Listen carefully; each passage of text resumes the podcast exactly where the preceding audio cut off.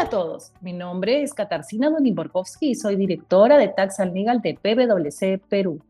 Bienvenidos a un episodio más de Infocus, el podcast donde semanalmente desarrollamos las normas y jurisprudencias más importantes en materia tributaria y aduanera y también analizamos las normas legales y noticias más importantes y su impacto en las empresas. En esta edición les traemos una novedad, el resumen de las normas más relevantes del mes de agosto, y adicionalmente nuestros comentarios sobre un informe reciente de SUNAT que nos parece relevante compartir con ustedes. Confieso que me ha sido difícil elegir en este mes la norma más relevante, puesto que no han habido muchas publicaciones. Pero creo que la norma más relevante del mes de agosto de 2021 ha sido la resolución de superintendencia de SUNAT que permite a partir del 1 de marzo de 2022 a los agentes de percepción emitir un solo comprobante de percepción a un solo cliente por todo el mes, siempre que la tasa de percepción sea la misma, precisando que se aplican restricciones.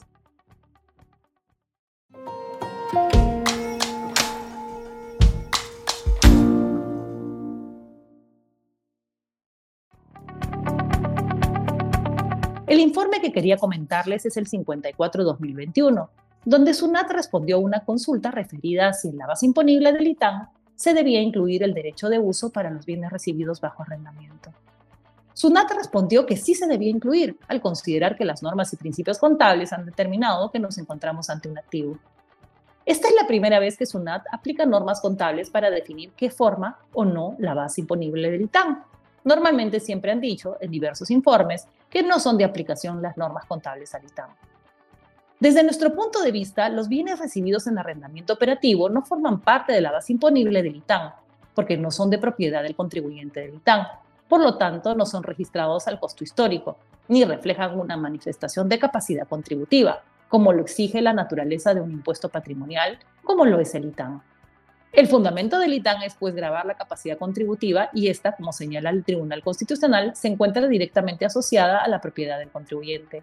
Los activos netos de un contribuyente denotan generalmente una capacidad contributiva porque se entienden que consisten en bienes que forman parte de su esfera patrimonial.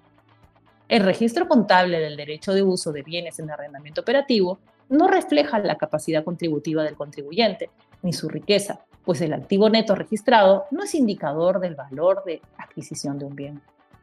Por eso, consideramos que la posición que asume SUNAT no es correcta.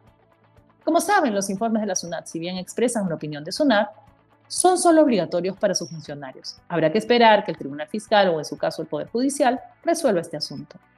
Muchas gracias. Hasta la próxima semana.